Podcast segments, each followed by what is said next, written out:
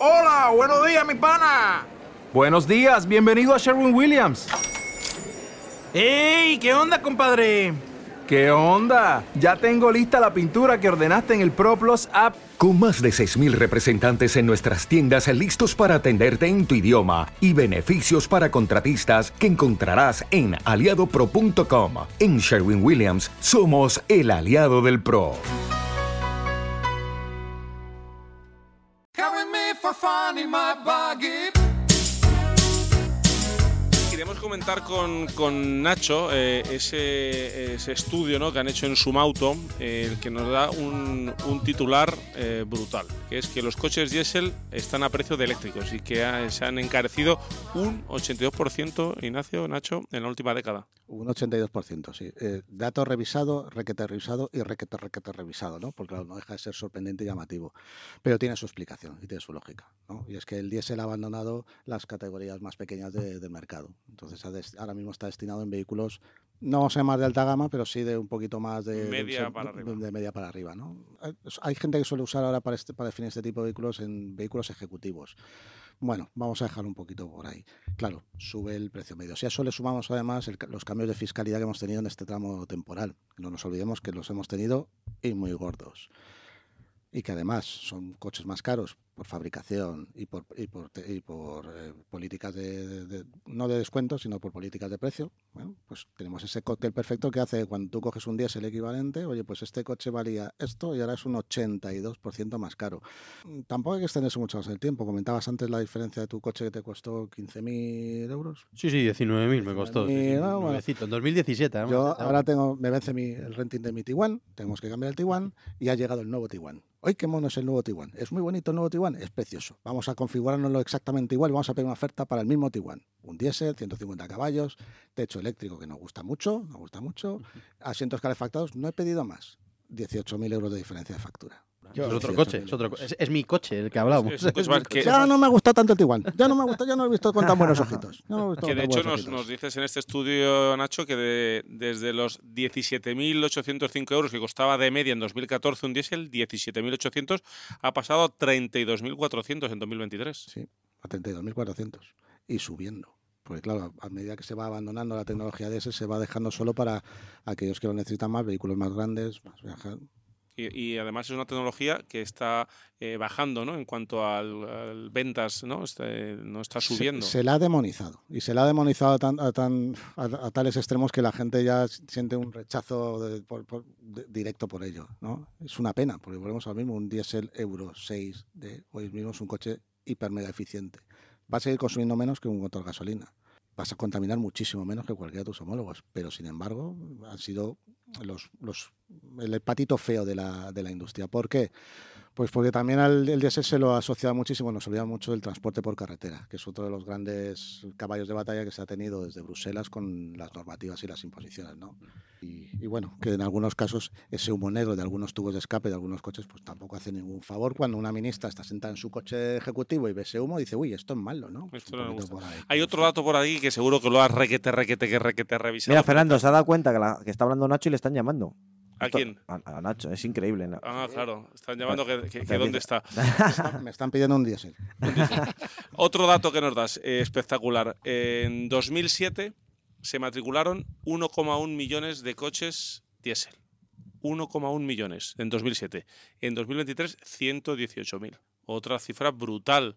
En 2007, el que entraba en un concesionario eh, venía buscando o diésel o gasolina, pero en el 80% era un diésel. Es que no, es que las alternativas gasolinas ya llegó un momento que eran muy poquitas y, escas- y, y escasas, porque hablábamos antes de la época TDI, del boom TDI, la fiebre TDI.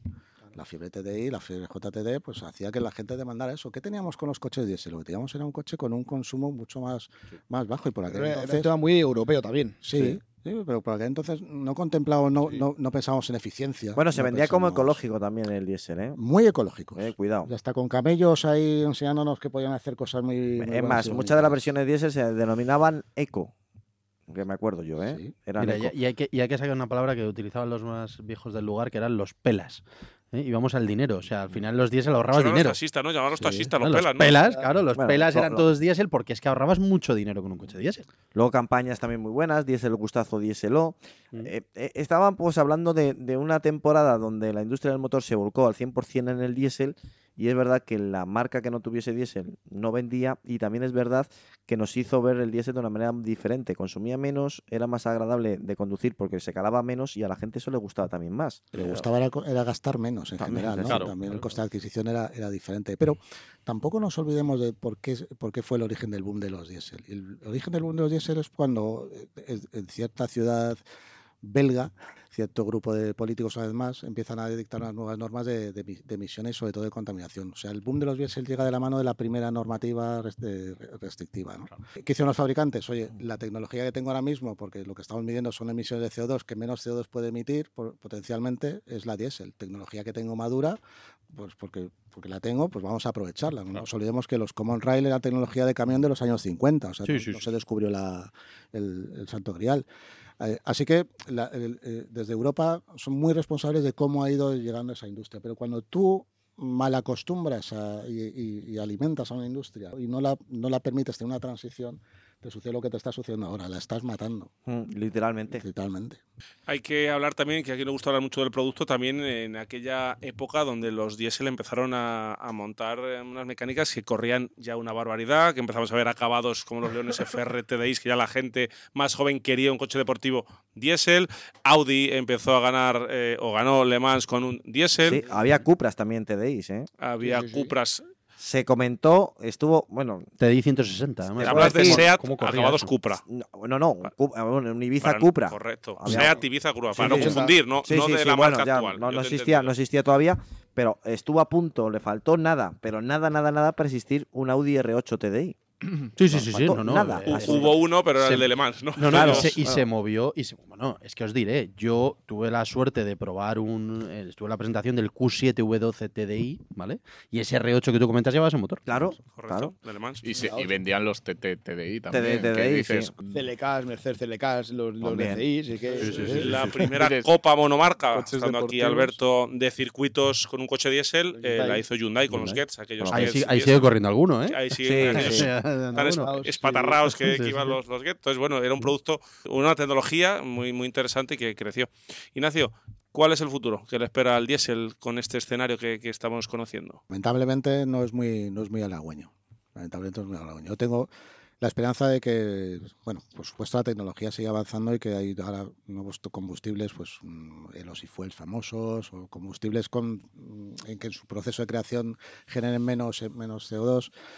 Eh, yo veo, lo veo negro, pero veo un cierto halo de esperanza, porque al final se acaba imponiendo el sentido común, aunque sea más tarde que, temprano. ¿no? De cualquier forma, mm, vienen tiempos un poquito complicados. El ticket medio del diésel seguirá aumentando y no nos olvidemos, llega el siguiente palo, que es más importante, que lo hemos perdido de perspectiva, porque no se puede hablar de ello, porque tampoco es el coste del, del combustible. El coste del combustible del diésel todavía sigue teniendo una subvención que no debería tener ni mantener desde hace cuatro años, no nos olvidemos, y eso habrá que quitarlo antes o después. Y el día que llegue ese, ese será no Bueno, el último se- clavo. No se, quita, no se quita porque nos pasa como con los tractores, que salimos todos a la calle, vamos, ya te lo digo. Sí. Bueno, veremos a ver, aprovechando este año, otra vez más, otra referencia política. Parece esto un programa de...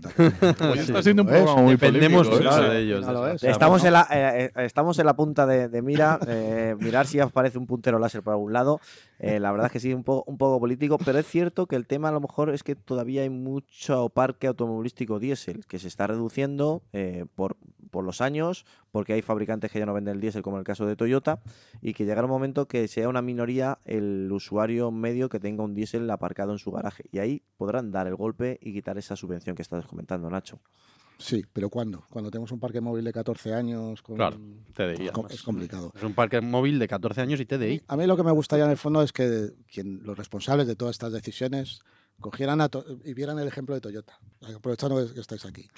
¿Cómo yo he conseguido tener las emisiones que tengo Recordemos que al programa, si alguien se incorporó tarde, Alberto ha dicho que lleváis 10 años sin vender diésel. Sí, sí, sí, sí.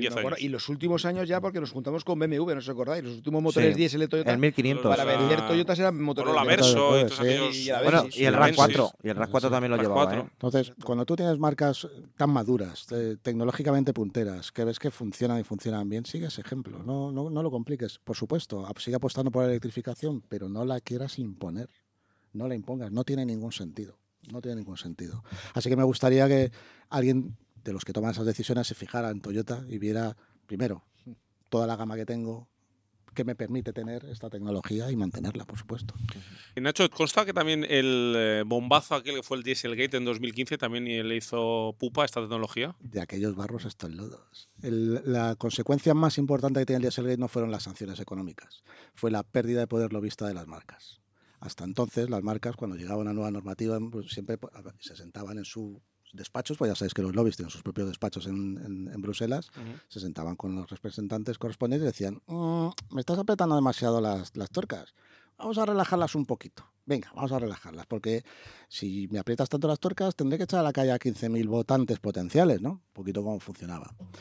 Llega el Dieselgate y claro, los, los- te encuentras y dices, oye, me has estado tomando el pelo y te has estado riendo de nosotros durante años. Pues el Dieselgate, el caso más flagrante, lo tenemos en Volkswagen, pero todos Pero sabemos que más sido- fabricantes. es que lo sabemos todos y sabemos hasta qué fabricantes son. ¿no? Bueno, recientemente ha salido uno.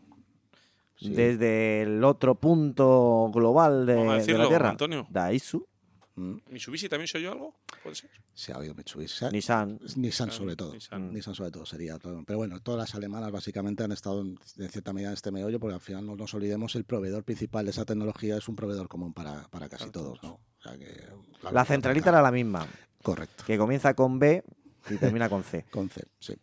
Bueno, pues esa ha sido la consecuencia más importante, esa pérdida de poder lo- lo- logístico. Entonces, ahora la industria tiene que aparentar mucho más, eh, ser más ecológica, ser más, como llaman, greenwash, ¿no? Eh, El greenwashing, sí, sí. greenwashing, ¿no? Eh, Para poder recuperar un poquito ese terreno perdido. Pero claro, mientras recupera ese terreno llegan otras marcas, llega otro escenario geopolítico, llega otro escenario global complicado. Como decía, no hay una sola, no hay un solo motivo, es todo multi, multisituacional, multicircunstancial, pero has dado en el clavo. 2015 puede ser la fecha más importante en la industria de la automoción, no por el, no por el descubrimiento del DSG, sino por las consecuencias en forma de pérdida lobista, de fuerza lobista de las marcas. Yo, yo te diría que esto se cambia con que Elon Musk diga que va a hacer diésel. Y ya está. Entonces bueno. yo Todo el cambi- mundo cambiaría todo.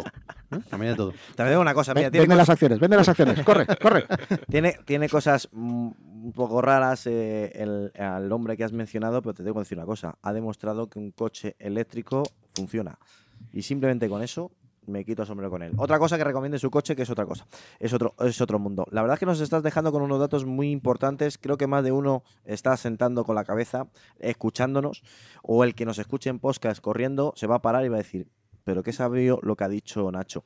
Pero también es cierto que el diésel eh, es el coche que nos ha acompañado durante muchos años y un estandarte de los últimos años ha sido también su fiabilidad. Y eso la gente también lo busca, por ser un coche fiable. Sí, pero Me parece que la fiabilidad la ha ido perdiendo La ha con ido perdiendo el los tiempo. filtros La- antipartículas, Sí. todo, sí. AdBlue, Los primeros- todo eso, ¿eh? Sí, pero porque, pero vamos a ver, no es que la pierdan por eso, sino por un mal uso de esos artilugios. Te Claro, quiero decir, si tú pones todo filtros para que no contamines y haces un mal uso del vehículo, es decir, recorridos urbanos, matas Poco diésel. tiempo de conducción que no calienta todo el sistema y o mantenerlo no o mantenerlo encendido cuando llegas de un viaje un tiempo, sobre todo los motores turbo. Eh, también es, los fabricantes son responsables de educar un poquito también a los clientes Exacto. y si hay algo que no hacemos los clientes cuando nos compramos un coche es escuchar al vendedor mientras nos Ahí está es haciendo el- la entrega importante- maravillosa porque estamos en ese momento Ni, le- ni leer el manual. ni leer el manual. ¿Conocéis Bueno, a alguien que se haya leído el manual? Hay, hay manuales que son muy difíciles de Oye, leer. ¿hay algún oyente, cosa, ¿hay algún oyente bueno, que se haya leído el manual de su coche? Ahora que los manuales vienen en QR, Ya, bueno. a ver si la gente empieza. Pero aunque esté en QR, cuando lo comienzas a Tengo leer. una es pregunta de este tema para, para Alberto, porque el otro día en una reunión donde estaba gente de Faconauto, hablaba en nombre de los concesionarios, en este caso hablábamos de, de hadas. ¿no? de toda la tecnología que llevan los coches y que muchas veces no sabemos usar. Y desde los concesionarios os quejabais o poníais el, el dato de que os cuesta mucho que el cliente eh, os escuche.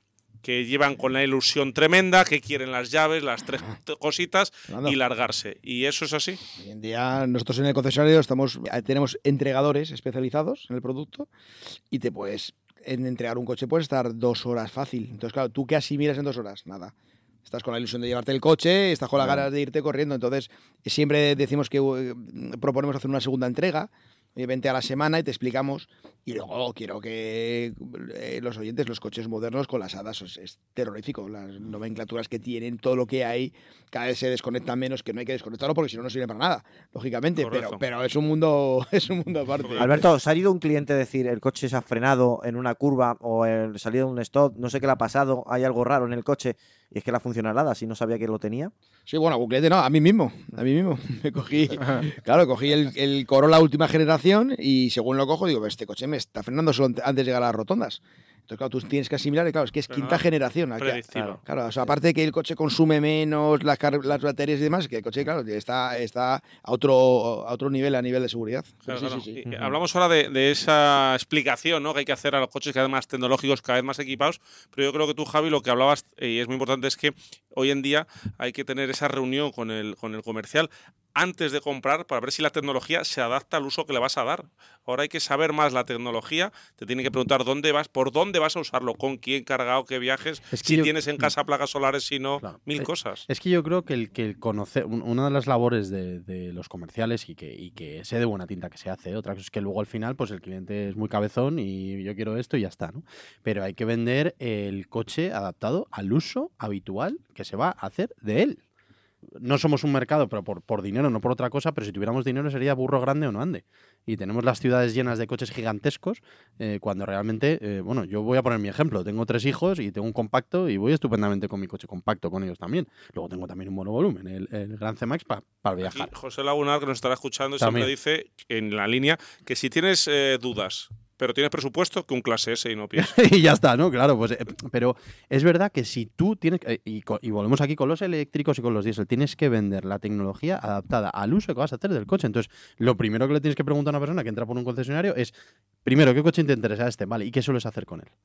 Y con eso ya le vendes la tecnología, no le vendes el coche, le vendes la tecnología, que tecnología. va dentro del coche. Que es así, que es así, que no, que no hay que darle más cuenta y. y Por eso, todo- por eso Toyota tiene tanto éxito, porque es que es una tecnología que se adapta a muchos perfiles. Sí, bueno, y aparte que Toyota ha sido la que ha dicho que hasta que de verdad haya en el mercado una exigencia, una petición, un- Claro. una demanda del coche 100% eléctrico, sacarán los coches 100% eléctricos en masa.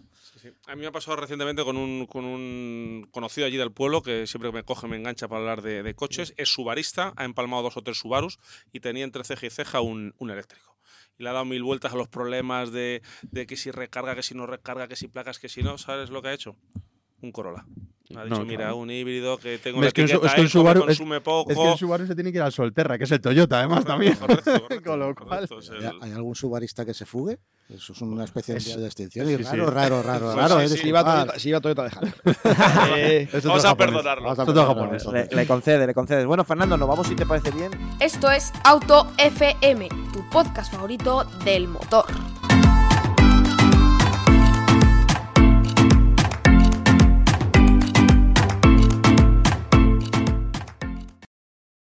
¿Te preocupas por tu familia? Entonces, ¿por qué darles solo huevos ordinarios cuando pueden disfrutar de lo mejor? Eggland's Best, los únicos huevos con ese delicioso sabor fresco de granja, además de la mejor nutrición, como 6 veces más vitamina D, 10 veces más vitamina E y 25% menos de grasa saturada que los huevos regulares, además de muchos otros nutrientes importantes. Así que, dales los mejores huevos. Eggland's Best, mejor sabor, mejor nutrición, mejores huevos.